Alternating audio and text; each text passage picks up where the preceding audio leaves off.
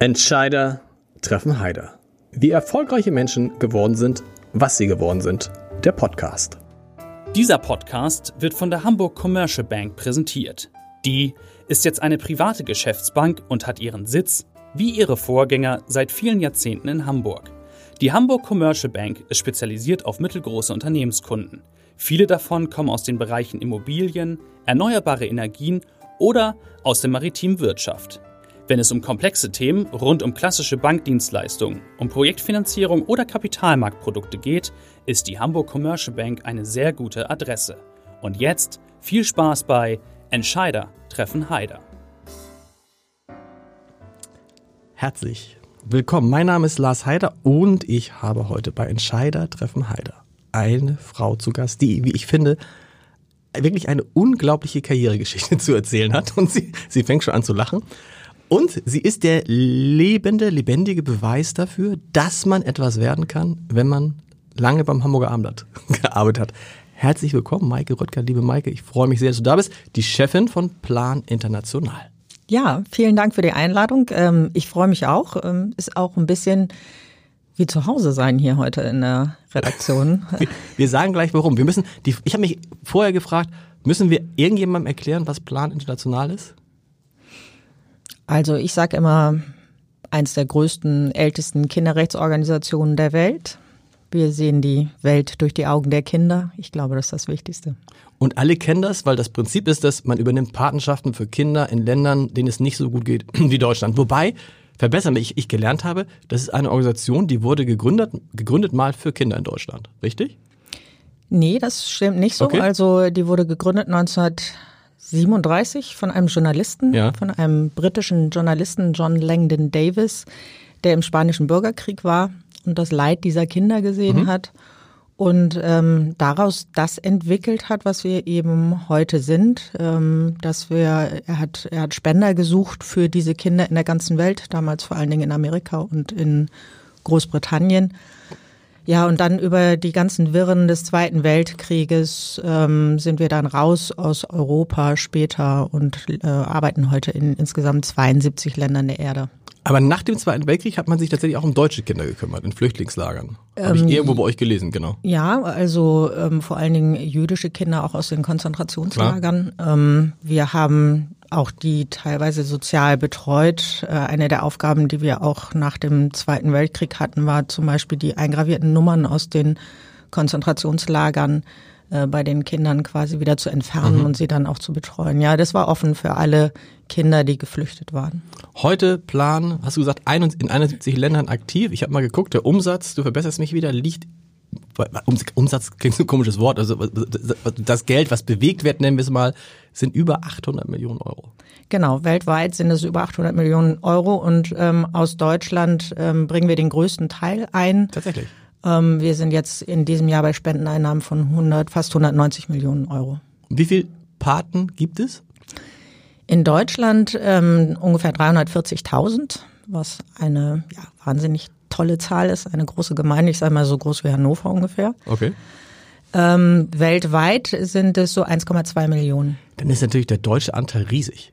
Ja, wir sind die größten. Wir haben immer ungefähr ein Viertel. Das heißt auch in all den zwei, in den 50 Ländern, wo wir mit Patenschaften arbeiten, haben wir immer den größten Anteil. Also die deutschen Spender sind, sind wirklich die, die uns am meisten vertrauen und, und auch am meisten Spenden geben. Und ich habe mal, ich habe mir mal angeguckt, die Entwicklung. Man denkt ja, irgendwann muss man da so, ein, so eine Decke erreichen, aber offensichtlich ist das nicht so. Ne? Also ihr wächst und wächst und wächst. Ja, wir wachsen stetig. Ähm, also wir sind hier in Deutschland, sind wir seit 1989. Wir sind jetzt in diesem Jahr 30 Jahre alt. Und ähm, das ist natürlich unterschiedlich gestiegen. Ähm, damals gab es noch diese ähm, tollen Fernsehshows. Äh, Aber nochmal ganz kurz, 89 war null. 89 war null, ja. Krass, okay. Und jetzt sind 340.000. Okay. Und inzwischen haben wir so ein, so ein stetiges Wachstum pro Jahr. Also wir sind, ähm, würde ich mal sagen, sehr, sehr fest etabliert und ähm, inzwischen auch sehr bekannt äh, für die Arbeit, die wir tun. 340.000 äh, Paten oder Patenschaften. Also ich zum Beispiel habe, glaube ich, ich habe den Überblick verloren, fünf Patenschaften. Bin ich dann, zähle ich dann als einer oder als fünf? Nee, du zählst als einer. Okay. Ähm, 340.000 Patenschaften, sehr korrekt. Okay. Gut. Äh, was zahlt man pro Monat? Das muss man vielleicht auch nochmal sagen. Das, das ist ja, man denkt immer, das ist ja gar nicht so, ich, das ist so verrückt. Ich wüsste es jetzt nicht.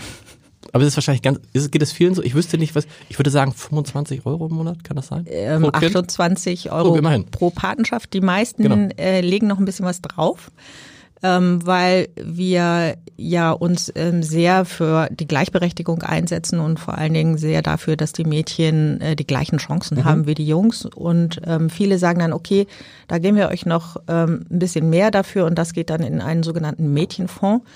Und äh, mit diesen Geldern sind wir dann halt in der Lage, nochmal zusätzlich Projekte zu machen, die aus der Sicht meiner Kollegen vor Ort eben wirklich die Mädchen stärken. Gut, es ist nicht viel Geld, 28. Und man kann das von der Steuer absetzen. Man kriegt einmal im Jahr so ein schönes Schreiben von dir, glaube ich sogar. Ist es von dir ja, unterschrieben? Auf jeden Fall, du kriegst immer Schreiben von mir. äh, da äh, habe ich immer unterschrieben. Und so ein bisschen, was du so sagst, ähm, äh, ich weiß gar nicht mehr, was ich so zahle. Ich glaube, ganz oft, meistens ist das so einmal diese Entscheidung, ich vertraue dieser Organisation, genau. ich weiß, dass sie tolle Arbeit macht.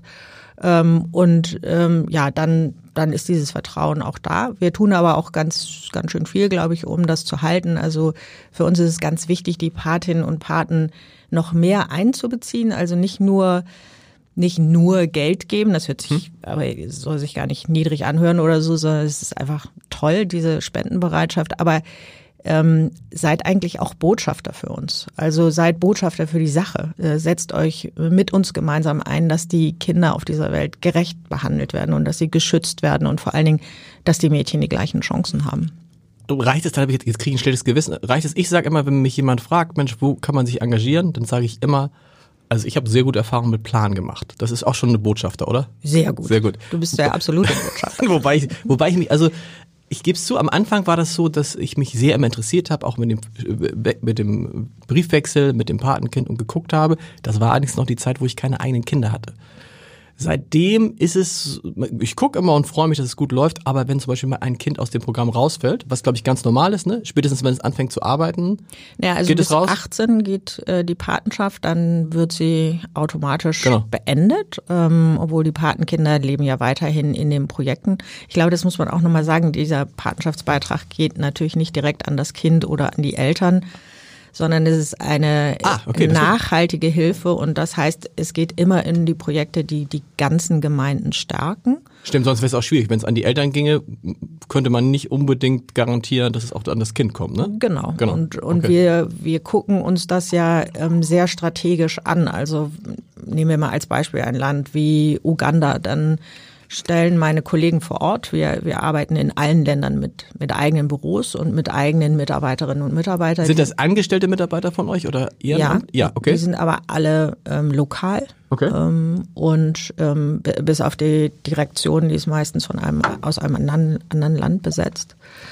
Und dann gucken wir uns ganz klar an, was sind die Bedürfnisse vor Ort und vor allen Dingen sprechen wir mit den Kindern und mit den Gemeinden und dann ermitteln wir eine Strategie über die nächsten 10 bis 15 mhm. Jahre, was wir erreichen wollen, gemeinsam mit den Menschen vor Ort. Das ist ja auch immer Hilfe zur Selbsthilfe.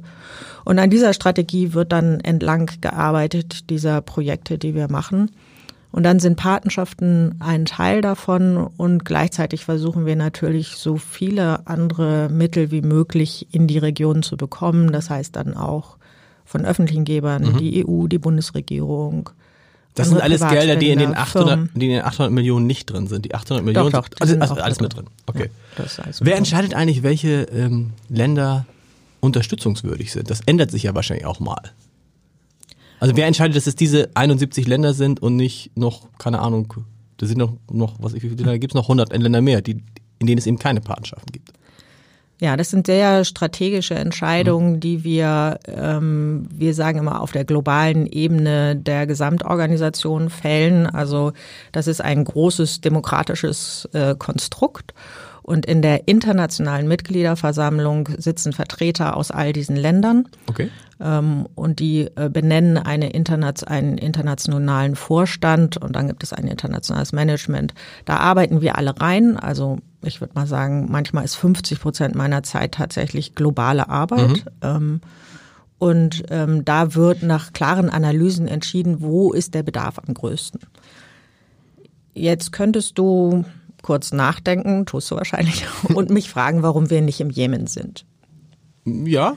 Also, ich wusste nicht, seid der, ihr nicht im Jemen? Nee. Nein, okay. wir sind zum Beispiel nicht im Jemen, weil die, also ich meine, eins der Länder, ähm, was im Moment. Ähm, Wo die, ähm, weil es einfach nicht geht, weil man da wahrscheinlich gar nicht vernünftig arbeiten kann. Genau. Aber ja. die, die, die, die Situation der Kinder und vor allen Dingen der Mädchen dort ist natürlich dramatisch. Genau. Aber wir müssen, und das, damit müssen wir uns eben immer mehr auseinandersetzen, die Sicherheitssituation vor Ort. Und ähm, wir gehen vor allen Dingen erstmal dahin, wo wir auch Wurzeln haben und wo wir wissen, dass wir ähm, auch in Krisensituationen es ziemlich schnell schaffen, auch wieder langfristig zu arbeiten, um wirklich nachhaltig Veränderungen ähm, äh, hervorzubringen. Und genau, aber solche Entscheidungen sind nicht einfach ähm, und ähm, die werden nach klaren Analysen gefällt. Gibt es da so eine Länder, in die in der Priorität aktuell besonders oben sind? Also ich würde jetzt an Syrien denken wahrscheinlich, aber geht auch nicht gerade. Ähm, ja, Syrien würde man jetzt sofort denken, ähm, ist wir versuchen gerade ähm, äh, in Syrien zu arbeiten. Mhm. Dafür muss man sich aber registrieren. Okay. Also das ist tatsächlich aus einer dieser Analysen hervorgegangen, dass wir natürlich in, wir waren vorher nicht im Nahen Osten, Inzwischen arbeiten wir aber im Libanon und in Jordanien, mhm. weil einfach der Bedarf so groß ist. Und ähm, wir versuchen auch eine Registrierung in Syrien zu bekommen, ist aber sehr schwierig. Okay. Und ist auch immer natürlich verbunden mit den Diskussionen, wie können wir mit Regierungen arbeiten. Also wir sind politisch neutral, wir mhm. sind religiös neutral, aber natürlich müssen wir auch immer auf eine Art und Weise mit Regierungen zusammenarbeiten und wollen das auch. Klar. Seit wann oder wann hast du dann deine erste Patenschaft gehabt bei Plan? Weißt du es noch? 19, ich glaube nee. 2008. Ach, so spät. Ja. Ähm, damals habe ich, äh, bin ich als Journalistin. Darauf, darauf, kommen wir ja gleich. Genau, für genau. das Hamburger Armblatt ähm, äh, mit Plan in Uganda gewesen. Ah, okay. Und habe das damals aus der natürlich sehr neutralen, kritischen Journalistenbrille gesehen und ähm, äh, war, war sehr äh, fasziniert von der Arbeit, die ich da vor allen Dingen in AIDS-Projekten gesehen habe. Mhm. Und äh, ja, genau, seitdem habe ich eine Patenschaft, aber inzwischen habe ich laufend vier. Ähm, ich denke mal in jeder Region, in der wir arbeiten, also Lateinamerika, Afrika und Asien, äh, muss ich mindestens eine haben. Sehr gut. Du hast es gerade gesagt. 1989 ist in vielerlei Hinsicht für dein Leben ein entscheidendes Jahr. 1989 Gründung, Start vom Plan Deutschland. 1989, wir erinnern uns alle, Mauerfall. Und 1989, Maike Röttger beginnt ihre berufliche Karriere als Praktikantin, richtig, beim ja. Hamburger Armblatt. Ja. Ja, also 1989 äh, Gründung Plan International habe ich damals noch nicht so wahrgenommen. Genau. Man kann noch eins ergänzen, äh, die UN-Kinderrechtskonvention wurde ähm, verabschiedet, ähm, was heute für mich sozusagen die Grundlage okay. meiner Auch Arbeit 89, ist. Okay. Auch 89. Krass. Ja, aber 89 tatsächlich ähm, war für war ja für Millionen von Menschen entscheidend. Das ist, haben wir gerade wieder erlebt ähm, beim beim Jubiläum des 30-jährigen äh, Mauerfalls ist auch nochmal so. Man muss beim Podcast immer vorsichtig sein, weil es kann ja sein, dass jemand diesen Podcast erst in anderthalb Jahren hört. Also aufgezeichnet haben wir ihn, kann man sagen, so im November 2019. Ja, genau. Falls ja. jemand das im Jahr 2024 und denkt, wovon redet die? Ne? Ich hoffe, die wissen, wovon wir reden. ja. das. Obwohl, wenn ich das jetzt so manchmal meinem Sohn erzähle, damals vor 30 Jahren, hört sich das ja auch so ein bisschen an, wie Oma erzählt vom Krieg. Ja. Ne? Aber trotzdem, er, er, muss es wissen. Ich glaube, dieses Gefühl, was wir damals alle hatten. Ähm, es war tatsächlich so, dass ich in den Semesterferien ähm, äh, hier hospitiert habe beim Hamburger Abendblatt. Und eigentlich war das vorbei. Und ich weiß, ähm, äh, dass ein paar Tage vorher, ähm, wir wussten ja noch nicht, dass die Mauer aufgeht, konnten wir uns auch alle gar nicht vorstellen, aber natürlich die Situation, ähm, die politische Situation mhm. brodelte ja, ähm, rief ein ähm, Kollege vom Abendblatt an mit den Worten, ähm, große Taten, äh, große Ereignisse erfordern große Taten, kannst du wieder reinkommen. Wow. Und äh, dann bin Obwohl ich, du nur Praktikantin warst. Genau. Genau, cool. Äh, und dann bin ich, äh, habe ich gesagt, natürlich, komm, ich komme sofort wieder rein. Ich wusste, ich wollte immer Journalistin werden und ich äh, hatte damals, ähm, habe damals Geschichte studiert und war gerade dabei, mein Grundstudium zu beenden Und ich hatte mich spezialisiert auf Deutsch-deutsche Geschichte. Mhm. Und als die Semesterferien begannen, begann ich mit einer Hausarbeit Honecker als Vorsitzender der FDJ. Mhm. Da war er noch Vorsitzender der SED. Äh, als ähm, diese Semesterferien zu Ende waren, war er nicht mehr da. Ja. und da habe ich gedacht, ich muss jetzt hier raus auf die Straße und ähm, ich will über Geschichte schreiben. Okay. Um, ja, und dann das heißt, bin ich beim Studium, geblieben. das Studium nie zu Ende gemacht? Nee, ich habe mein Grundstudium beendet Krass. und mit diesem Anruf quasi bin ich dann beim Abendblatt äh, geblieben. Und bist du gleich Redakteurin dann geworden? Nee, ich war nee. dann, ich, ich bin durch die Schule gegangen. Also, also Volontariat gemacht, genau? Nee, erstmal ein also. Jahr feste Freie. Okay. Ähm, also gefühlt habe ich, glaube ich, rund um die Uhr gearbeitet, aber das war auch toll. Also es hat sich auch nicht wie Arbeit angefühlt. Muss man den jungen Leuten heute sagen, das war damals so. Wir, wir haben bis 22 Uhr. Ja, ja wir hatten ja. bis 22 Uhr Andruck. Dann sind wir ja rübergegangen in die Kneipe und haben gewartet, bis um 4 Uhr morgens die Flut kam und dann standen wir wieder am Fischmarkt und ähm, haben darüber berichtet. Aber die, Glaube ich Aber der, die, diese Zeit war ja. einfach so wahnsinnig ja, äh, spannend und ähm, äh, wir haben Verwandte in der DDR. Also ich, ich, ich wusste, wie sich das anfühlt und ähm, ich durfte über die ersten freien deutschen Wahlen aus Schwerin berichten. Ich habe äh, berichtet, als die, äh, die Grenzanlagen in Gudo niedergerissen wurden. Also ich glaube, es war die tollste Zeit anzufangen als, als Journalistin. Und ähm, ja, ich glaube, da habe ich irre viel mitgenommen. Es ist so schlimm, für mich ist es so schlimm, weil ich habe damals Zivildienst gemacht im Krankenhaus und ehrlich gesagt habe ich die Dimension gar nicht begriffen. Ich saß im Krankenhaus und irgendwann sagte, die Mauer ist offen. Und ich, bevor ich darüber nachdenken konnte, klingelte irgendwo das Telefon und ich musste die Urinflasche leeren, äh, das Telefon, die Klingel, äh, und ich musste die Urinflasche leeren. Und das hat irgendwie, hat mich das da, ich habe das alles erst viel früher, erst viel später erlebt. Ich habe gedacht, meine Güte, ich war nie in der DDR zum Beispiel. Ja. Ich bin erst in, ich bin zwar erst in die DDR gekommen, als es DDR nicht mehr gab.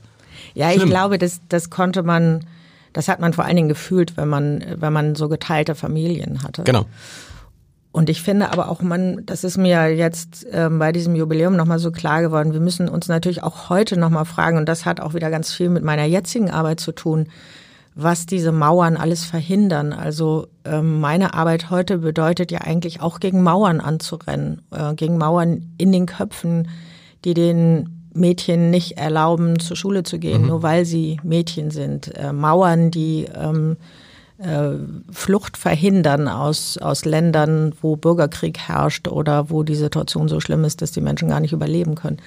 Also das ist, ähm, das ist ein ganz wichtiges Datum, sich das immer wieder klar zu machen, äh, dass wir Mauern einreißen müssen und wir dürfen sie nicht neu aufbauen. Du warst dann 22 Jahre, habe ich gesagt. 22 Jahre beim Hamburger Abendblatt. Es ist gibt das alte, den alten Satz, einmal Hamburger Abendblatt, immer Hamburger Abendblatt. es ist eine große Familie.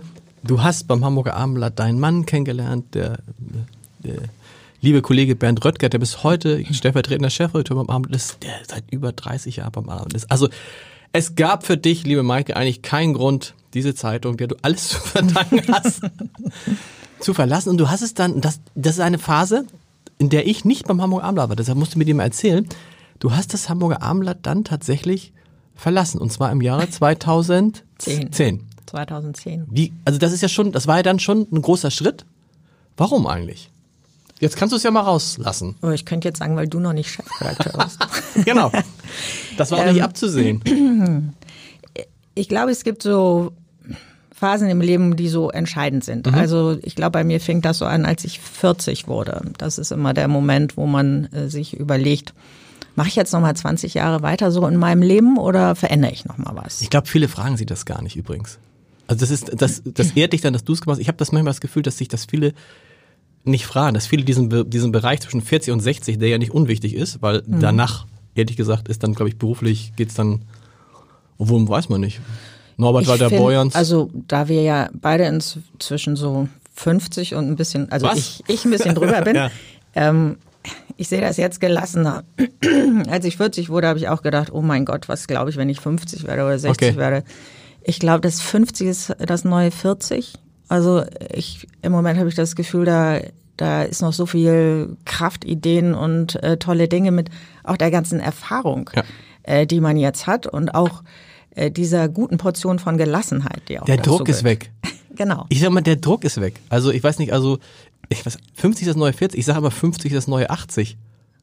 Oh mein Gott. Nein, nein, das kommt, äh, Wie, was dann, lachen die, dann lachen die Leute. Also, okay, aber mit 40 hast du ja. dich. Also da habe ich dann so überlegt, ähm, äh, also äh, Journalistin zu sein, war mein absoluter Traumberuf. Mhm. Da habe ich immer, seit ich 16 war, habe ich darauf hingearbeitet. Also deswegen fing da so ein Denkprozess an, der auch echt ein paar Jahre gedauert hat, weil ich musste mich ja erstmal von einem Traum verabschieden. Mhm. Okay. Und ich habe irgendwie festgestellt, es würde auch nichts ändern, wenn ich zu einem anderen Medium gehe. Ich hatte irgendwie auch das Gefühl, ich, ich hatte da eine Phase beendet und da musste Die Geschichte war zu Ende erzählt. Ja, vielleicht genau. so ein bisschen war okay. die zu Ende erzählt.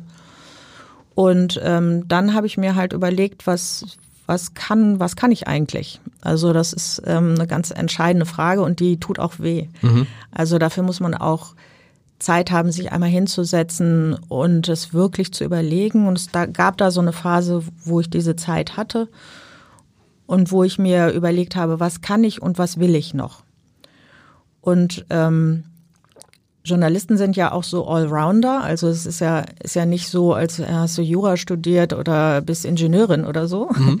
sondern du kannst halt viele Dinge. Und ich glaube, äh, wir können viele Dinge, die, die etwas mit Empathie zu tun haben, die was mit Kommunikation zu tun haben, ähm, stressresistent, also 20 Jahre lang äh, Tageszeitungsjournalistin heißt, immer auf dem Punkt ja. arbeiten, möglichst nicht nervös werden, ruhig bleiben also so Multitasking. Ähm, das sind unheimlich wertvolle Dinge. Und ähm, dann habe ich gedacht, okay, ich gehe in diesen Bereich Kommunikation und bin dann erst ähm, beim bin dann habe dann bei Plan International angefangen als äh, Leitung der Kommunikationsabteilung. Wie also weil das das Zufall, du hast eine Stellenanzeige geguckt oder sind die auf dich zugekommen oder ja, der, zu der Zeit war die Kommunikationsleitung ausgeschrieben und ähm, ich war ja ein paar Jahre vorher äh, mit Plan gereist. Das heißt, ich, ich wusste, ich wusste, was das für eine Organisation ist und dass ich sehr begeistert davon bin. Ähm, und äh, so kamen so ein paar glückliche Umstände zusammen. Also habe ich mich dann äh, da beworben als Leitung der Kommunikation. Wie war das zu kündigen für dich? Also zum Chef zu. Ich weiß noch, wie ich das äh, bei, beim äh, Axel Springer gekündigt habe das war jetzt gar nicht so einfach, da hinzugehen und dem wirklich, man, das ist auch was man immer geträumt hatte, Journalist zu sein, und dann legt man irgendwie dem Chef die Kündigung hin. So ein, das ist ja so ein, irgendwie so ein Satz, ne? Hiermit beende ich meinen Arbeitsvertrag äh, fristgemäß zum Bums und dann sagt man Tschüss. Ja, das, ähm, da, ja, da muss man schon auch ein bisschen mutig sein. Ja. Also A muss man erstmal für sich selbst überzeugt sein, dass man jetzt diesen richtigen Schritt getan mhm. hat. Und deswegen sage ich ja, das war so ein Prozess. Also ich war da. Und ich war auch so da, dass ich ähm, so kündigen konnte, dass ich fand, dass alles gut war. Okay.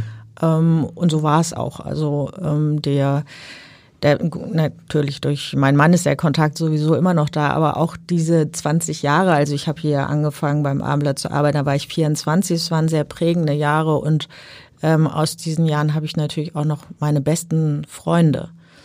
Ähm, und das dann äh, zu wechseln, also damit war ich, ich war mit allem fein, es war alles gut und ich habe mich unglaublich gefreut auf das, was neu kam. Genau, und dann, das ist ja, jetzt kommt nämlich der unglaubliche Karriereschritt und da musst du gleich, müssen wir lange, lange drüber sprechen. Nochmal zusammengefasst, du bist als Kommunikationschefin. Richtig? Genau. Als Pressesprecherin auch zu Plan ja, gegangen. Genau. So. Und? was, was? Und ja, dann, warum bist ähm, du heute Geschäftsführerin? dann passiert Unglaubliches, ne? Erzähl. Ja, ich war, ähm, ich war dann sechs Wochen da und ähm, es war klar, dass meine Vorgängerin Marianne Raven, die das alles großartig aufgebaut hat. Die Vorgängerin als Geschäftsführerin? Genau, genau. Als, also als Geschäftsführerin, genau. Eigentlich eine Legende, kann man sagen, hat das ja. viele Jahre lang gemacht? Auch ja, auch 20 Jahre, genau. aber wirklich ja auf solide Füße und genau. unglaublich erfolgreich ähm, aufgestellt. Und ähm, es war klar, dass die, ähm, dass die langsam in den Ruhestand gehen würde. Ähm, da gab es so eine Übergangslösung und man suchte halt äh, nach einer Nachfolge.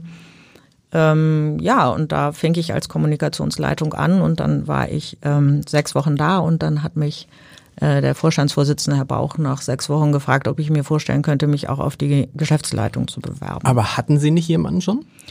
Ähm, ja, das ähm, war aber eine vorübergehende Lösung, okay. die irgendwie nicht so richtig funktioniert hatte. Ähm, und deswegen suchte man halt weiter und hat den Bewerbungsprozess wieder aufgemacht. Und ja, dann habe ich erstmal gedacht, okay, wie gucke ich jetzt professionell? Also, wo, wo, also hat er dich angerufen oder mal so zwischendurch am, in, in der Kaffeeküche? Ja, so zwischendurch.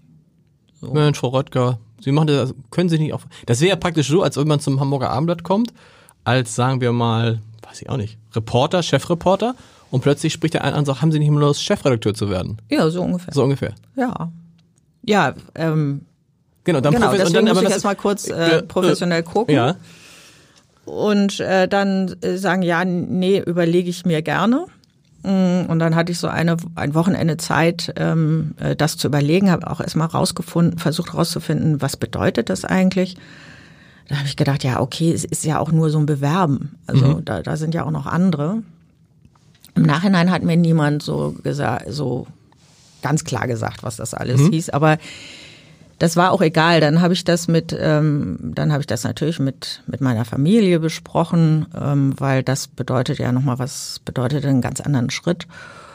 Und ich weiß noch, als ich dann montags morgens mich ähm, ins Auto gesetzt habe und äh, ins Büro gefahren bin, ähm, je näher ich an dieses Büro rankam, desto mehr habe ich gedacht, nee, ich will das jetzt einfach. Und ähm, Ah, du willst es, okay. Genau, okay, also cool. ich, ich, ich hatte so, es gibt so Fragen im Leben, da darf man einfach nicht Nein zu sagen. Ja. Und gerade auch heute, wenn es darum geht, Frauen in Führungspositionen zu, äh, zu bringen, ähm, dann, dann gibt's da einfach gar keine andere Antwort. Und dann muss man auch ins kalte Wasser springen und dann muss man auch mutig sein. Und ähm, andererseits war es ja auch so, dass man mir unglaublich viel Vertrauen entgegengebracht hat. Also mir diese Frage zu stellen, bedeutete ja auch mir da schon einen wahnsinnigen Rückhalt zu geben. Ja, und dann bin ich nochmal in diesem Bewerbungsprozess und ähm, dann war ich, also ich glaube im August habe ich ähm, angefangen 2010 und im, im Dezember war ich dann Vorsitzende der Geschäftsführung. Ich glaube übrigens, das ist interessant, dass du das sagst. Das ist der, einer der entscheidenden Unterschiede zwischen Männern und Frauen. Ich erinnere mich an Thies Rabe, unser, der vor kurzem, also vor kurzem, je nachdem, wenn man diesen Podcast hört, aber der auch in diesem Podcast war. Und äh, Hamburg Schulsenator und den ich gefragt habe, wie denn das war, als Olaf Scholz, damals Bürgermeister, ihn gefragt hat, ob er Schulsenator werden will. Und er hat dann gesagt, er hat mich gar nicht gefragt, er hat so sinngemäß gesagt, du machst das und ich habe Ja gesagt. Ich Ja. glaube, das ist so typisch für Männer, dass die dann so in ihrem auch vielleicht, also nicht auf Thies Rabe, aber viele Männer, die sagen, ja klar, ich kann alles, dass die Männer immer schnell Ja sagen und dann so einen Jobs auch kriegen, während Frauen vielleicht dann tendenziell, These, eher mal sagen, ich möchte noch mal kurz drüber nachdenken, was vielleicht auch klüger ist, weil manchmal gibt es auch die Situation, wo man feststellt für sich selber, pff, ich kann das gar nicht, und äh, aber ich glaube, bei Männern stellen sich diese Fragen oft nicht. Die sagen einfach erstmal Ja. Ist eine These.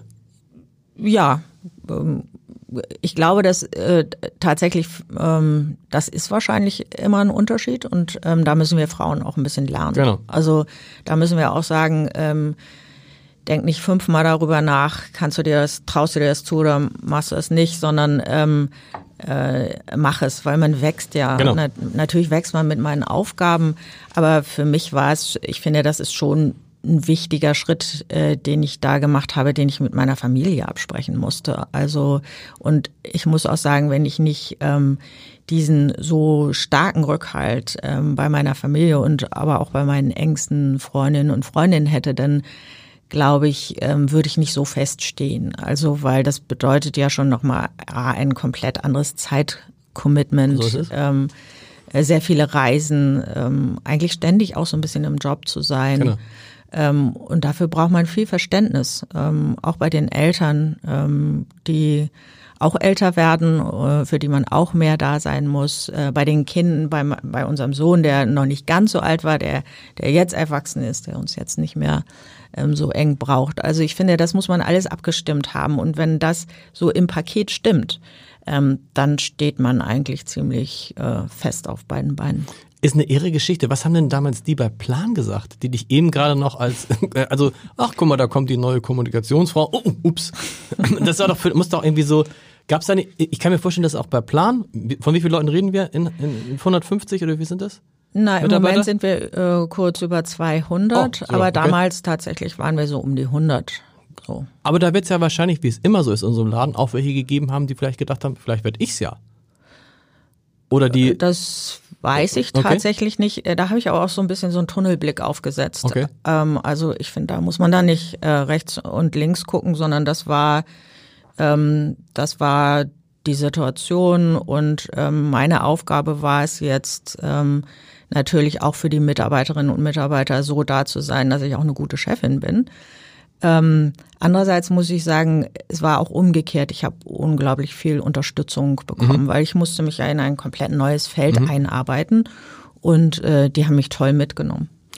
Du hast gesagt, und das ist äh, interessant, was ist der, für mich, was ist der entscheidende Unterschied zwischen Kommunikationschefin oder Ressortleiter bei einer Zeitung oder auf so einer Ebene, die unter der Führ absoluten Führungsebene ist? Und der Führungsebene ist tatsächlich dieses, so geht's mir auch, es lässt einen nie los. Hm. Oder? Ist das der entscheidende Unterschied, dass man, wenn man also in anderen Positionen früher ist man dann irgendwann rausgegangen aus der Arbeit und am Ende war dann irgendwie Schluss. Ich, ha, ich habe dann nicht mehr an die Arbeit gedacht. Das, das gibt es in meiner Position jetzt eigentlich nicht mehr. Es gibt eigentlich diesen Moment, wo ich nicht an die Arbeit denke oder wie sie irgendwie nicht reinkommt, gibt es nicht mehr. Ist das der entscheidende Unterschied zwischen ganz oben an der Spitze und zwei, drei, vier, fünf? Ich weiß nicht, ob das der entscheidende Unterschied ist. Also wenn ich so zurückdenke, haben mich auch früher oft ähm, Geschichten nicht losgelassen, wenn ich nach Hause gegangen bin. Also wenn ich große, mhm. wenn ich wenn ich große Sachen recherchiert hatte und aufgeschrieben habe, dann habe ich mich oft immer noch gefragt, ähm, habe ich das jetzt richtig dargestellt? Ähm, nicht nur habe ich die Menschen richtig dargestellt. Äh, also da, da weiß ich, dass mich viele Dinge auch nicht losgelassen haben. Außerdem muss man auch noch mal 20 Jahre zurückdenken. Da, damals hatten wir noch kein iPhone und waren waren letztlich 24 Stunden erreichbar. Mhm. Ähm, aber natürlich äh, sind das heute ähm, andere Themen und andere Entscheidungen, die ich mit nach Hause nehme oder die du auch mit nach Hause nimmst. Ähm, äh, die sind größer und ähm, die sind eben auch nicht äh, an einem Produktionstag beendet, äh, sondern ich musste einfach auch lernen, dass große Entscheidungen auch manchmal Zeit brauchen und dass man auch Geduld braucht ähm, und dass sie nur gut werden, wenn man alle Menschen mitnimmt, die ja. daran beteiligt sind. Ging es, geht es dir auch so, dass ich habe immer früher mit Angela Merkel gelacht und über Politiker, die Sachen ausgesessen haben? Ich muss sagen, für mich, für einige Bereiche, um nicht zu sagen für viele, ist das gar nicht so eine schlechte Strategie, wenn man das nicht aussitzen nennt, sondern so wie du, ruhig bleiben, abwarten, genau prüfen, mal sehen, wie sich das Ganze entwickelt. Gar nicht so eine schlechte Strategie. Ich glaube oder? auch aussitzen ist irgendwie ein Wort, was, was nicht so, kommt ja auch noch so ein bisschen aus dieser Kohl-Ära. Ja, genau. Ähm, ist, würde ich gerade bei Angela Merkel ähm, nicht sagen, dass das so ist. Also ich, ich habe neuerlich ihre Rede gehört, die sie vor Harvard-Studenten mhm. gehalten hat, ähm, die ich nur einmal empfehlen kann, weil sie sehr viel von ihrer Persönlichkeit mhm. auch preisgibt. Und da sagt sie genau das. Ähm, sie sind diejenigen hier, die in der Zukunft die Entscheidungen treffen müssen. Und nehmen Sie sich Zeit. Lassen Sie sich nicht unter Druck setzen. Gehen Sie mal einen Schritt zurück. Und dann sehen die Dinge manchmal anders aus. Und dann treffen Sie eine Entscheidung. Ich, ich finde das, ähm, äh, ich finde das sehr gut. Ähm, was nicht heißt, dass es manchmal trotzdem eine Situation geben könnte, wo es angebracht ist, einfach gerade mal ganz schnell ja, genau. zu entscheiden. Also das ist, ist eine gute Mischung, ähm, äh, die man haben muss. Irgendwer hat in diesem Podcast gesagt, ich weiß nicht, ich glaube Carsten Broster, der Kultursenator, dass halt auch Demokratie Zeit braucht. Und ich glaube, das trifft es ziemlich genau. Aber ich auch, glaube ich, für, für Management, und das, was du machst, ist ja Management vom mittelständischen Unternehmen, ist es auch klug. Wer hat dich denn darauf irgendwie vorbereitet? Weil, ich meine, bis dahin hast du Texte geschrieben und hast darauf geachtet, dass alles, du hattest ja null Erfahrung als Geschäftsführerin. Was macht man dann? Hast du dann irgendwelche Seminare belegt? Hast du dich mit anderen, wer arbeitet einen in sowas ein? Ich glaube, das Leben hat mich darauf vorbereitet. ähm, ja. Ja, aber du äh, auch wenn du wenn du äh, Reporterin bist, triffst du ja ganz viele Entscheidungen. Das muss man sich mal so klar machen. Auch immer, also wen befrage ich jetzt dazu? Wie bestelle wie äh, wie, wie gehe ich auch mit Kritik um? Äh, wie gehe ich mit Leserkritik um? Ähm, ähm, also ich glaube, davon, davon hatte ich ganz viel. Ich musste es halt auf eine höhere Ebene bringen. Und ähm, nee, ich habe keine zusätzlichen Seminare oder ähnliches belegt. Ähm, ich glaube, ich habe ganz viel den Menschen zugehört. Ich habe mir ähm, Vorbilder gesucht mhm. und was ich, wo ich auch, glaube ich, ganz viel gelernt habe, ist mit meinen internationalen Kolleginnen und Kollegen. Also ich habe mich sehr schnell, ich habe immer gedacht, okay, das, was ich jetzt nicht kann, da stürze ich mich einfach mal komplett rein, weil mhm. da muss ich es mir ganz schnell erarbeiten. Und wir sind so eine Gruppe von ähm, äh, Direktoren von 20 Direktoren der 20 Länder, die die Spenden einwerben. Mhm. Das ist so in diesem Plankonstrukt ein Gremium, also 20 unterschiedliche Nationen, mhm. die treffen sich zweimal im Jahr. Und die brauchen immer einen Vorsitz, ähm, der das leitet. Und dieser Vorsitzende ist sozusagen die Stimme dieser Direktoren in mhm. den Rest der Organisation. Mhm. Und den habe ich dann nach anderthalb Jahren übernommen. Auch noch? Genau. Und habe gedacht, nur ich das so, jetzt was, mache, dann wenn schon, ich denn das. schon oder was? Genau. Ja. Aber dann, hast du da keine Angst, dass es zu viel auf einmal wird? Ich meine, sich neu einarbeiten in Deutschland, jetzt noch den Vorsitz zu übernehmen, durch die Gegend zu reisen, die Hälfte der Zeit irgendwie wahrscheinlich oder mehr als die Hälfte der Zeit alles in Englisch zu machen. Mhm. Nö. Nö. Also Krass. Äh, ich glaube, das spornt mich an. Und in dieser Runde habe ich eben ganz viel gelernt, auch wie man mit unterschiedlichen Menschen und Nationen umgeht. Also okay. wenn dann wenn man dann da sitzt in dieser Runde und man muss zu einer Entscheidung kommen und ich habe mir vorher halt immer sehr genau überlegt, welche Entscheidung möchte ich am Ende haben. Also das ist auch etwas, ähm, was vom Ende her denken. Ja, natürlich. Ja klar. So, aber wie kriege ich den Japaner rein in so eine okay. Diskussion, der der nie was sagt, wenn er nicht gefragt wird? Wie wie halte ich die Britin in Schach, weil die natürlich mit ihrem Englisch irgendwann alles übernimmt und ähm, da habe ich ganz viel über äh, darüber gelernt, wie man in Diskussionen, nach guten Diskussionen äh, Entscheidungen erzielt, die man sich vorher vorgenommen hat. Ey, du, das ist ja gar nicht, Frau Röttger, das ist ja gar nicht ergebnisoffen, was Sie da machen. Das ist völlig ergebnisoffen, natürlich. Ähm, das Wichtige ist nur, dass man eine gemeinsame Diskussion hat und am Ende dann, das ist so Angela und, Merkel, und am Ende alles machen, was, so, was man selber will. Und na, am, am, Ende eine Entscheidung hat, zu der auch alle stehen. Also okay. wenn da jetzt dann jemand äh, gesagt hat, nee, damit kann ich überhaupt nicht umgehen, da müssen wir wieder von vorne okay. anfangen. Also das ist auch etwas, was ich bei Plan ganz stark gelernt habe, diese Partizipation. Also das tun wir in jedem Projekt. Wir, mhm. wir binden jedes Kind und jede Gemeinde ein und so wollen wir auch untereinander, miteinander reden. Und dann dreht man eben nochmal eine Schleife, äh, bis wirklich alle sagen, ja, mit diesem Ergebnis kann ich jetzt leben.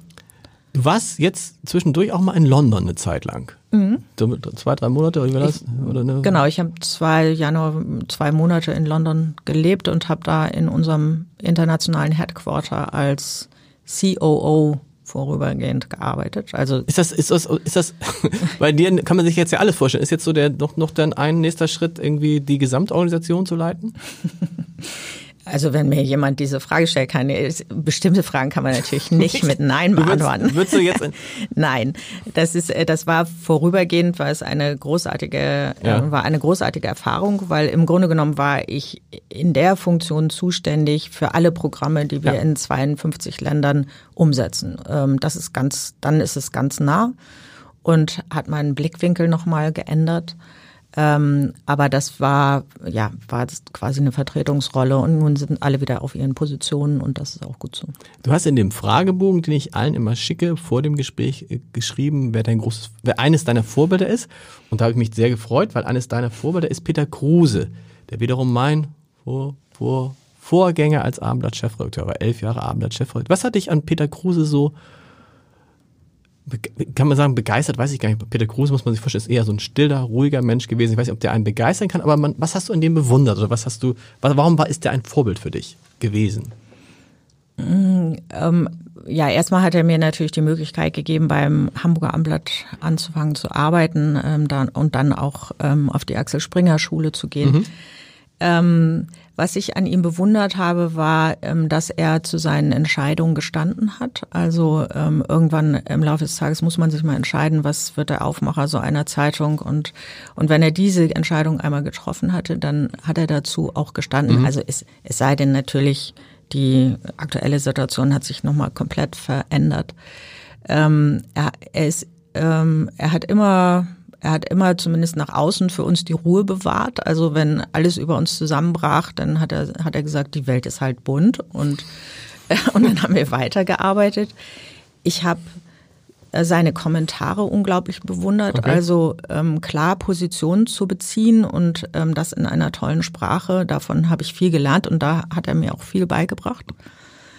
Und deswegen hat er mir so diese Koordinaten fürs Leben gegeben. Er hat auch andere Meinungen zugelassen, ähm, die ähm, vielleicht auch nicht mit der kompletten Linie ähm, des Hauses immer übereinstimmten, aber wenn sie gut durchargumentiert waren, dann ähm, hat er sie zugelassen. Und wenn man das, das ist ein unglaublicher Grundstock ähm, für alles. Und ähm, ja, er hat, er hat das verkörpert, also er hat einfach das Armblatt verkörpert, er war komplett authentisch. Ja. Was hat er eigentlich damals, du hast ja damals in der Phase auch äh, deinen Sohn bekommen.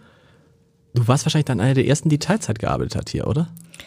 Ich war die erste, die im aktuellen Bereich Teilzeit gearbeitet hat. Also wir reden von vor 20 Jahren, ne? Das ist gar nicht so lange her. Ja, das war 97 ja. dann. Ähm, das war eben noch nicht so äh, nah. Also ähm, sagen wir mal, wir, ja, okay. wir haben darüber gesprochen und das, das war lange nicht so selbstverständlich wie jetzt. Du warst wirklich die allererste, die bis dahin gab es das nicht. Das heißt, die Frauen sind, wenn sie ein Kind gekriegt haben, wiedergekommen oder eben nicht wiedergekommen. Die ja. beiden Varianten gab es, entweder voll wiedergekommen oder ja. gar nicht. Wahrscheinlich sind sie dann in der Regel gar nicht wiedergekommen. Ja, Krass. ja, das ich, mir würde jetzt niemand da direkt so einfallen, aber es, es gab eine Kollegin, die quasi in dem nicht aktuellen Bereich schon mhm. Teilzeit mhm. gearbeitet hat. Und ähm, ich habe auch gar nicht, wir haben darüber gesprochen und ich habe halt ihm diesen Vorschlag gemacht, ähm, dass ich dann drei volle Tage arbeite, plus auch immer Sonntage. Mhm. Und ähm, ja, dem hat er dann auch zugestimmt, aber das war sichtlich noch nicht etwas, womit er sich so anfreunden wollte oder konnte zu der Zeit. Und man muss ja auch sagen, dass auch die arbeitsrechtlichen Gegebenheiten gar nicht, waren, genau. gar nicht so waren. Also das war auch wirklich schwierig für ihn. Ich habe dann eine volle Stelle besetzt, obwohl ich gar nicht da war, äh, nicht voll da war. Ähm, da, das ist auch etwas, finde ich, wenn ich das so heute sehe, das macht es den Frauen schon auch erheblich leichter, natürlich wiederzukommen. Natürlich. Und und äh, da, da herrscht eine viel größere Flexibilität, äh, so dass das ist auch was, was natürlich bei uns im Haus auch groß geschrieben wird, dass Frauen immer wieder die Möglichkeit haben, zurückzukommen und flexibel zu arbeiten. Das finde ich auch, ins, insgesamt sieht man an solchen Geschichten, wie viel sich da geändert hat. Ne? Ja. Also man sieht auch irgendwie, finde ich, jetzt, ich habe mir nochmal ganz viele, ich hatte jetzt tatsächlich relativ viele äh, Frauen im Podcast zum Glück, was ja in Hamburg gar nicht so einfach ist. Ursprünglich war ja die Idee, ich spreche in diesem Podcast mit äh, den Menschen, die die großen Hamburger Unternehmen führen. Dann habe ich geguckt, von den 200 großen Hamburger Unternehmen werden, glaube ich, vier von Frauen geführt. Das wäre mhm. jetzt ziemlich einseitig. Ähm, aber was wollte ich eigentlich sagen? Was man feststellt, man spricht einfach in solchen Gesprächen, diese Gespräche gehen nicht nur um, führen Frauen anders, was machen Frauen anders. Diese, diese Ebene haben wir auch schon über, äh, überschritten, habe ich das Gefühl. Also es wird jetzt völlig normal, dass man einfach über Management spricht im Zweifel und nicht mehr über diese besonderen Eigenheiten von, von Frauen und Männern. Was ich auch eine super Entwicklung finde, eine gute Entwicklung finde, oder? Ja, ich, also ich glaube, dass ähm, ich glaube, da geht noch eine ganze Menge mehr. Mhm. Ähm, äh, aber natürlich verändert es schon etwas. Also wenn du, ob du jetzt in einer reinen Herrenrunde sitzt oder du sitzt auch in einer reinen total, Damenrunde, total. ich finde, es muss immer eine gemischte sein und, und am besten ist ja noch, wenn du auch noch unterschiedliche Altersgruppen hast, dann genau. hast du eigentlich die richtigen Leute am Tisch. Das ist der Punkt, aber ich finde, es gibt doch kein, also es gibt nicht, die Frauen führen anders als Männer. Es kommt auf die jeweilige Frau und auf den jeweiligen Mann an. Du hast total recht. Wenn nur Männer oder nur Frauen ist, wenn, dann fängt es an, schwierig zu werden, ja. Das stimmt und das, ich glaube aber, es gibt so einen so einen Führungsstil, über den wir auch gerade sehr intensiv bei Plan International äh, diskutieren, äh, dieses Thema Feminist Leadership, mhm. also ähm, der da sagen jetzt einige mal, ja, dann, dann führen die Feministen. Nein, das ist es nicht. Ähm, da geht es wirklich darum zu sagen, wie offen sind wir für alle anderen und ähm, in unserer Führungsgruppe auch die Realität letztlich abzubilden. Also denken wir auch immer mit, dass wenn da zu viele äh, Männer sind, dass Frauen da mit rein müssen, ja. äh, dass Junge da mit rein müssen. Gerade die Stimme der Jungen, die müssen wir, glaube ich, auch für die Zukunft ähm, mehr hören. Und das ich glaube, das ist, ähm, das ist äh, auch etwas, was der Zeit geschuldet ist. Also neue Führungsstile, moderne Führungsstile werden anders sein als die alten. Ähm, äh, die werden, die werden erheblich offener sein. Und wenn wir jetzt uns auch so Jugendbewegungen angucken, auch wie Fridays for Future, die Art und Weise, wie die sich miteinander vernetzen und wie die gucken, dass sie alle Stimmen hören, ähm, davon können wir, glaube ich, eine ganze Menge lernen im Umgang untereinander. Ich glaube, du musst die Leute ernst nehmen. Wir haben ja damit angefangen hier, ein kleiner Schritt, aber zu sagen, okay, wenn jetzt hier ein Praktikant kommt, der 14 ist, der duzt selbstverständlich alle anderen genauso. Ne? Also nicht irgendwie, dass der, der Einzige ist, der sagt, oh Gott, sieh Herr Heider, sondern wenn ein Praktikant kommt, dann sagt er, ich sag Hallo, ich, ich bin Lars, du bist Johann. So. Weil, das kommt ja hinzu, genau wie du sagst, auch im, in dem, gerade dem Medienbereich hast du halt 14, 16, 18-Jährige, die wissen halt viel besser, was bei Snapchat oder Instagram oder TikTok abgeht, als ich es jemals wissen werde. Und deshalb glaube ich, die, dieser Punkt ist viel entscheidend, dass man die Jungen mit dazu nimmt, dass man so eine Mischung hat zwischen Jung und Alt, Mann und Frau. Und dann eben, das ist im Medienbereich, glaube ich, immer noch das große Problem, ich weiß nicht, wie es bei euch ist, eben, dass man eben auch sagt, also wir sind hier nicht ein rein deutscher Verein. Ja, wir sind natürlich. Ähm, Ihr seid sehr international. Wir sind sehr ne? international, aber wenn ich jetzt nur auf das deutsche Büro okay. gucke, ähm, sind wir ja noch nicht so international. Also ähm, hat auch was mit Sprache zu tun, mhm. ähm, natürlich. Also unsere Unterlagen sind überwiegend, zumindest die für unser Büro sind auf, auf Deutsch. Die anderen sind natürlich alle auf Englisch, aber dann auch auf Spanisch und Französisch. Also das ist ähm, sicherlich äh, unterschiedlich. Aber dieser, dieser Blick der Jungen, der ist natürlich für uns auch wichtig in, wie blicken wir künftig auch auf Entwicklungszusammenarbeit. Mhm. Also wir haben uns ja längst wegentwickelt von Entwicklungshilfe, wo wir der weiße Norden irgendwelche Hilfe in den Süden bringen, in den globalen Süden, sondern ähm, wir arbeiten auf Augenhöhe mhm. zusammen und das ist mit der Jugend nochmal ganz anders. Also wie sehen die uns eigentlich in der Zukunft? Wie sehen die euch? Gibt es da irgendwie schon Kontakte mit Fridays for Future, die ja im nicht nur im weitesten Sinne, sondern auch im engeren Sinne ähnliche Ziele haben wie ihr. Also sie wollen in Fridays for Future will ja nicht zunächst Deutschland vor dem Klima, vor der Klimakrise schützen, weil wir alle wissen, Deutschland wird eines der Länder sein, was von dem Klimawandel am wenigsten betroffen ist, sondern will vor allen Dingen Länder schützen, in denen ihr auch aktiv seid. Gibt es da schon eine Art Zusammenarbeit? Versucht man da irgendwie mal zusammenzukommen? Also da gibt es jetzt nichts Offizielles, mhm. ähm, aber äh, im, im Grunde genommen haben wir so eine Jugendorganisation auch. Ah, da gibt es, okay. Ähm, also wir haben, wir haben bei uns in Deutschland einen, einen Jugendbeirat, ähm, äh, wo ähm, so, die sind alle so um die 20, ein bisschen jünger, ein bisschen älter ähm, die uns, ähm, die, die sich vor allen Dingen politisch äh, für uns engagieren. Aber wir haben auch auf globaler Ebene natürlich diese, vor allen Dingen diese jungen Frauen aus den Projekten, ähm, die aufstehen und die wir auch äh, unterstützen wollen in politische ähm, in politische Regionen, äh, in politischen Regionen aktiv zu werden, also mhm. Political Empowerment. Äh, wie können wir es schaffen, dass diese äh, jungen Frauen, die so stark sind in ihren Gemeinden, das letztlich auch auf Regierungsebene mhm. tragen. Oder ähm, wir gehen mit denen bis zur UN, die sprechen vor der UN. Und ähm, das hat nicht nur eine wahnsinnige Wirkung, sondern das ist auch unser Auftrag, ihre Stimmen dahin zu bringen, wo über sie entschieden mhm. wird. Also wir müssen mit ihnen entscheiden. Ähm, das Thema Reisen ist ja bei Plan ein großes. Also ihr müsst einfach schlicht viel reisen. Ja. Ihr müsst euch angucken und du ist das jetzt ein Thema im Rahmen der Debatte über Fridays for Future, dass man überlegt, kann man das auch irgendwie anders? Also können wir selber unsere, unsere Flüge, unsere Reisen einschränken? Ja, dieses ganze Thema Klimawandel, Klima im Ganzen und, mhm. und ökologische Nachhaltigkeit ist natürlich ein großes. Also das muss man trennen. Einmal A, wie sieht das in unseren Projekten aus? Ähm, wie setzen wir, wie, wie reagieren wir da auf den Klimawandel? Und natürlich sind vor allen Dingen Menschen betroffen davon. Und dann sind wir auch wieder bei den Frauen, die davon mhm. betroffen sind. Also wenn Überschwemmungen sind, ähnlich, dann Mädchen gehen nicht mehr zur Schule, dann werden Klar. sie früh verheiratet. Also dann beginnt dieser ganze Kreislauf. Das ist das eine, aber natürlich gucken wir auch, wie sind wir selber nachhaltig. Ja. Und diese, ja, dieses Thema Fliegen ist ein großes bei uns, aber ich, aber was also gegen, ich kann also, nicht mit einem Frachter nach nee. äh, keine Ahnung, Guatemala fahren. Das, also da, da sind wir aber tatsächlich gerade dabei, ähm, uns das sehr genau anzugucken, ähm, wie wir Dinge verändern können, wie wir besser darüber nachdenken können. Luisa Neubauer das heißt, wir denken ja. sowieso schon immer darüber nach, aber vielleicht braucht es auch einige Regularien dann am Ende. Luisa Neubauer hat in diesem ähm, äh, Podcast von Fridays for das deutsche Gesicht von Fridays for Future hat in diesem Podcast gesagt, ja, es gibt halt Länder, da kommt man gar nicht anders hin, da muss man sich keine Gedanken machen. Entscheidend ist halt, und es ist ja auch so, muss man innerhalb, innerhalb Deutschlands fliegen. Ne? Wenn man sich überlegt, dass von Hamburg aus in den letzten zehn Jahren, schätze mal, wie viele Flüge nach Stuttgart, München und Köln Schätz mal, wie viel in den letzten zehn Jahren? Keine Ahnung. 47 Millionen. Uh. Natürlich mit Abstand der Breite, also wir reden gar nicht über die Fernflüge und so, aber das ist okay, das ist ein, ein anderes Thema. Ja, aber es ist auch gut, sich darüber jetzt wieder bewusst zu ja. werden und ähm, äh, zu gucken, wie das in den äh, Arbeitsalltag einer sowohl kostenbewussten als auch globalen Organisation passt. Kostenbewusst ist ja immer interessant, was die Leute natürlich immer fragen, was passiert mit meinen Spenden? ich habe das Gefühl, bei dir ist, ist mein Geld in guten Händen. Sehr gut. So, aber was heißt es, wie viel von meinem Geld, von dem Geld der Paten geht tatsächlich ähm, an die, an, an die, an die Projekte? Die Projekt. Und wie viel, klar, ihr müsst irgendwie, ihr braucht für die Verwaltung, was bleibt da, wie viel behaltet ihr sozusagen ein, um eure Kosten zu decken?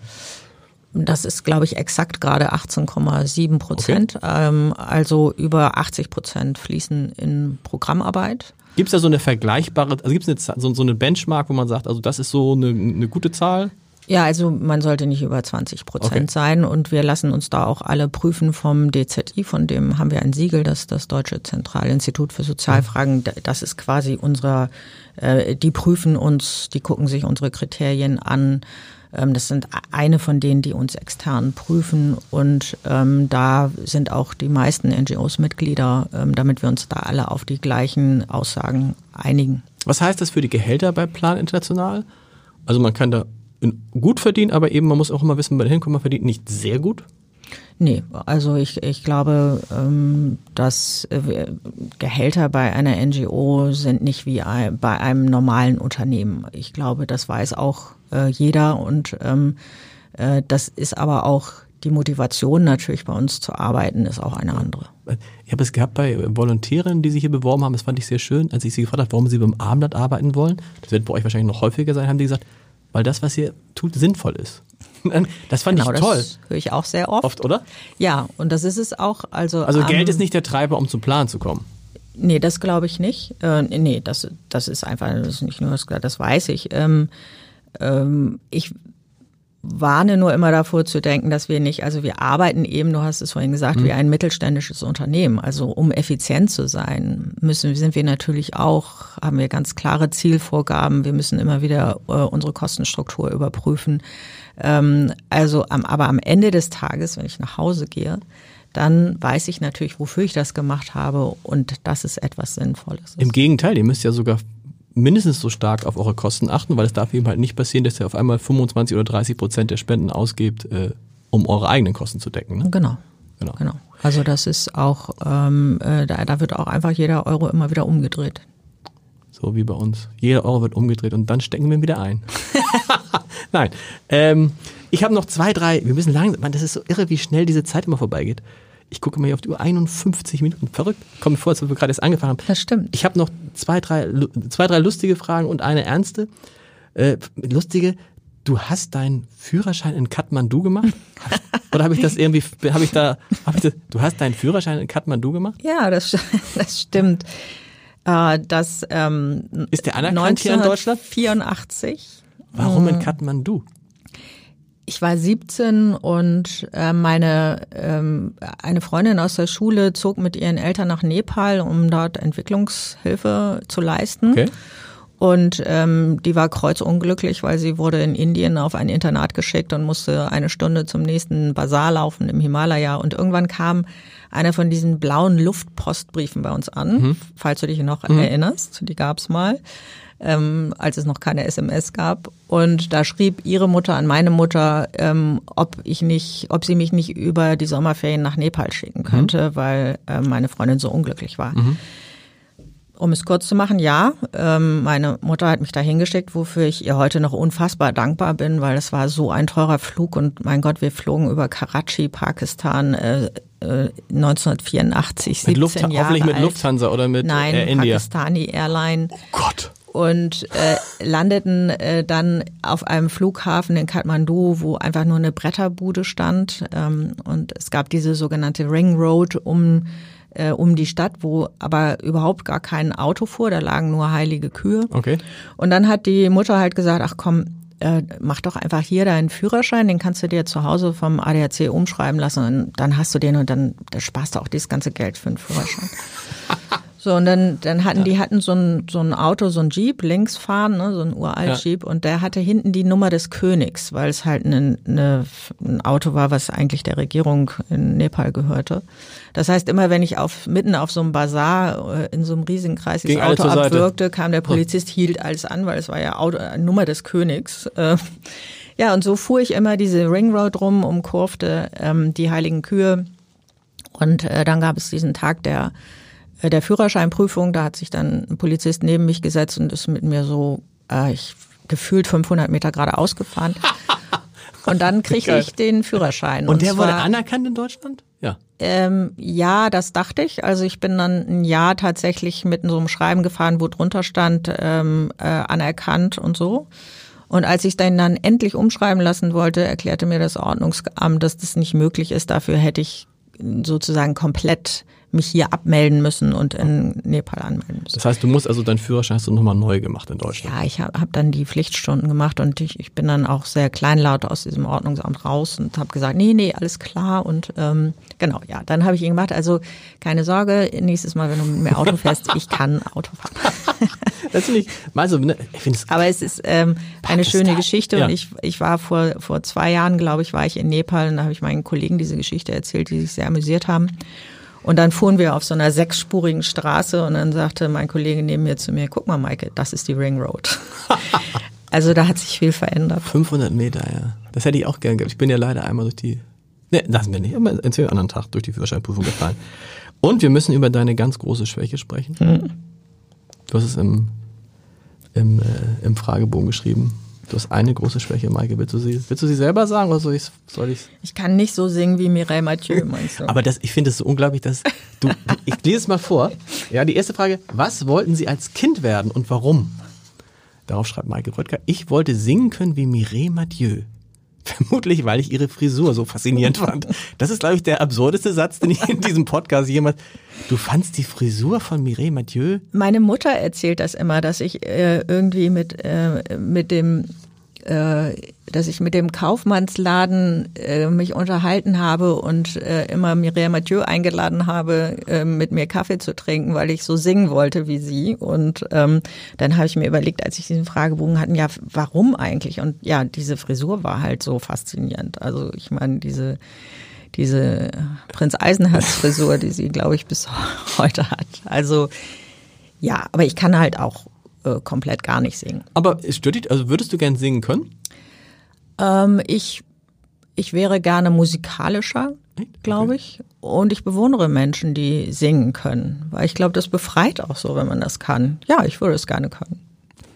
Allerletzte Frage. Ähm, Plan International ist so ein, so ein Job, da denkt man nicht daran, was man danach, danach kommt nichts mehr, oder? Oder kommt da noch was? Aber ja, ich kann mir vorstellen, schon, du kriegst da wahrscheinlich auch jetzt sehr, sehr erfüllender, ja. ein sehr erfüllender Job und ähm, um es praktisch zu sagen, ich habe da auch gar keine Zeit, über anderes nachzudenken. Okay. Weil Chefredakteurin? Hörst du auf? Ne, ich nicht. Weiß man nicht. aber, aber es werden überall welche gesucht. Aber nee. Ich also ich vermisse manchmal das Schreiben ja. tatsächlich, ähm, aber das, was ich jetzt mache, ist, ähm, ist so anders ähm, und ähm, ja, ist, ist am Ende des Tages so erfüllend. Ja, das, das ist schon, ich bin froh, dass ich nach, nachdem ich meinen ersten Traumjob als Journalistin hatte, ähm, wieder den nächsten Traumjob gefunden habe. Ich glaube, das passiert ganz wenigen Menschen, ähm, die den Mut haben zu so einem Wechsel, dass, dass du zwei Dinge hast, äh, in denen du komplett aufgehst. Ich sage nichts mehr. Wunderbar. Vielen Dank. ich danke dir.